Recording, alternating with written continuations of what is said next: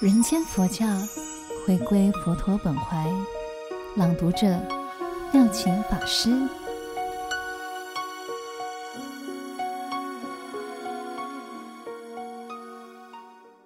我对人间佛教的体认，对于人间佛教从发展到现在，我们先说一些对人间佛教不了解的人，他们对人间佛教。提出的一些疑义，是举例如下：一、人间佛教是庸俗的、世俗的，是人称的，没有到达最高成佛的境界；二、人间佛教都是重视世俗的活动，而这许多活动与学佛没有什么关系；三、人间佛教没有修行。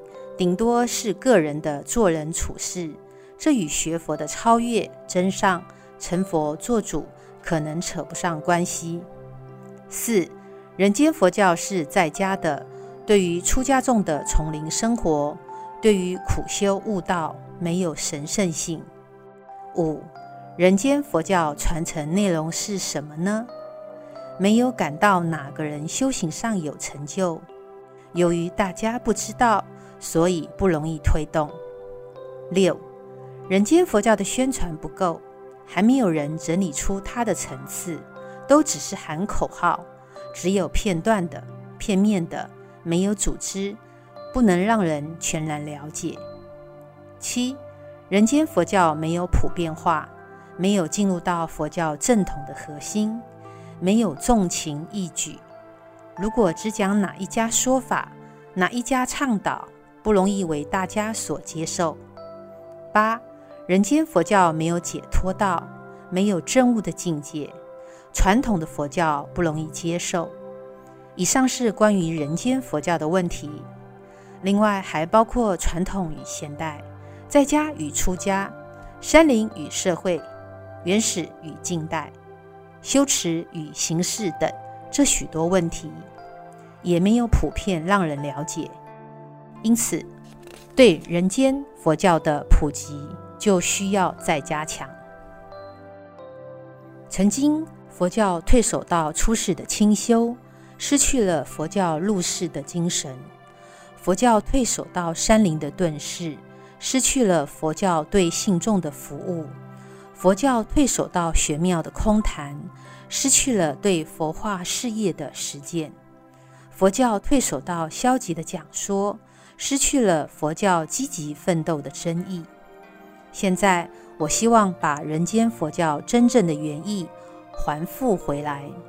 下列二十则为我个人在人间佛教内容意义上有些需要再请教各位的：一，我们的人间佛教要把自我提升，肯定自我。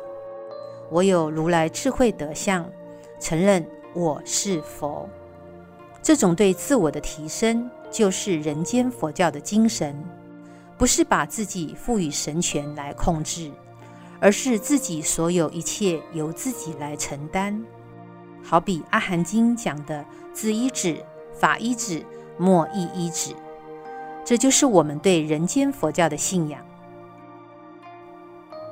二，人间佛教的精神是要我们把别人融到自我之中。彼此不对立，人与人不是两个，所有的众生都有一体的关系。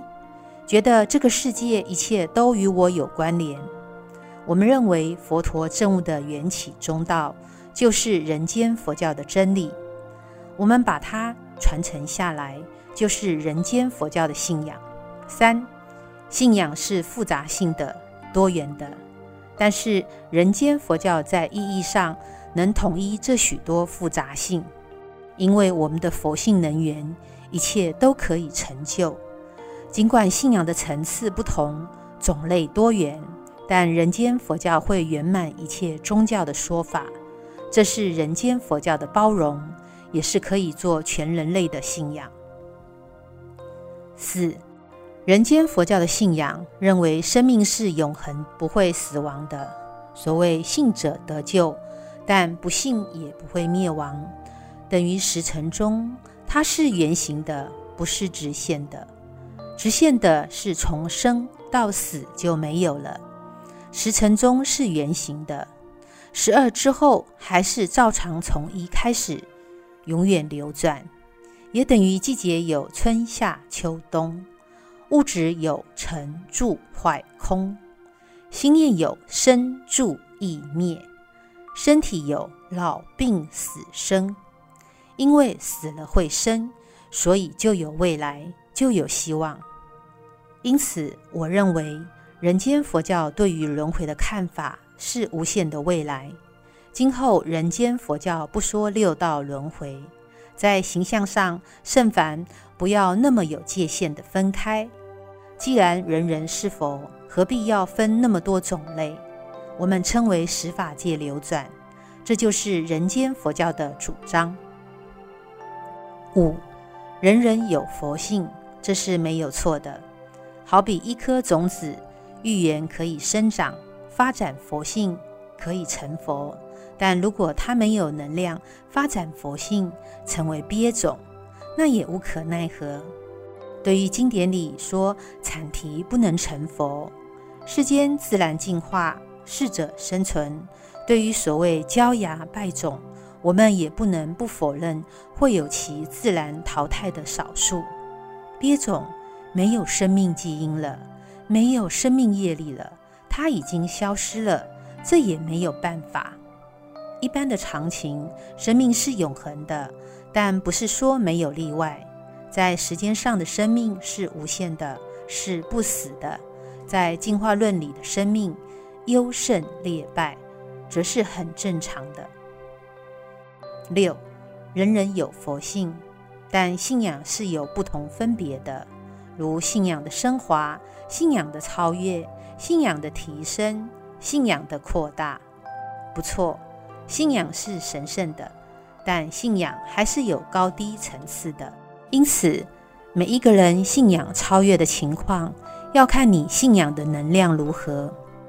等于一支麦克风。要看它的音感性能决定价值的不同。你的信仰能量不足，就不能超越，这也是自然的现象。七，我们相信人类可以更高、更好、更大，是可以超越一般现实的。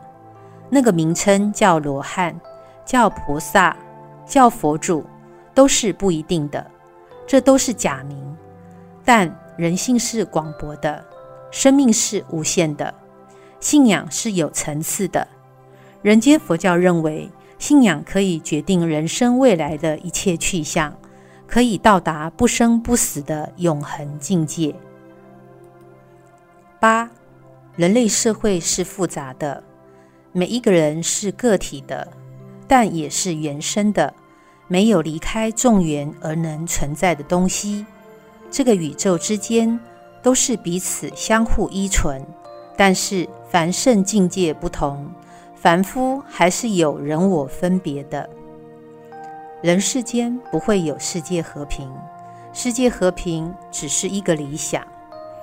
就如佛与魔，佛的世界与魔的世界永远都是分开的，所以解脱只能要求自己，不能要求别人。